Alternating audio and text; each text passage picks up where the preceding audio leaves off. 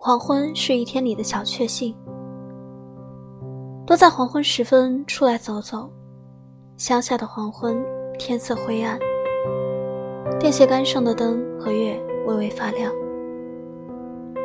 人干完了一天的活，从麦田和果林里出现，开着摩托车在河边漫步，把盼头挂满了枝梢。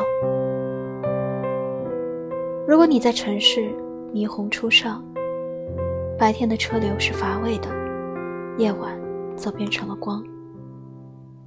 对于人类，清晨和深夜都在出发，只有在黄昏间隙，他们才感受到漫长旅途上这短暂的美好歇息。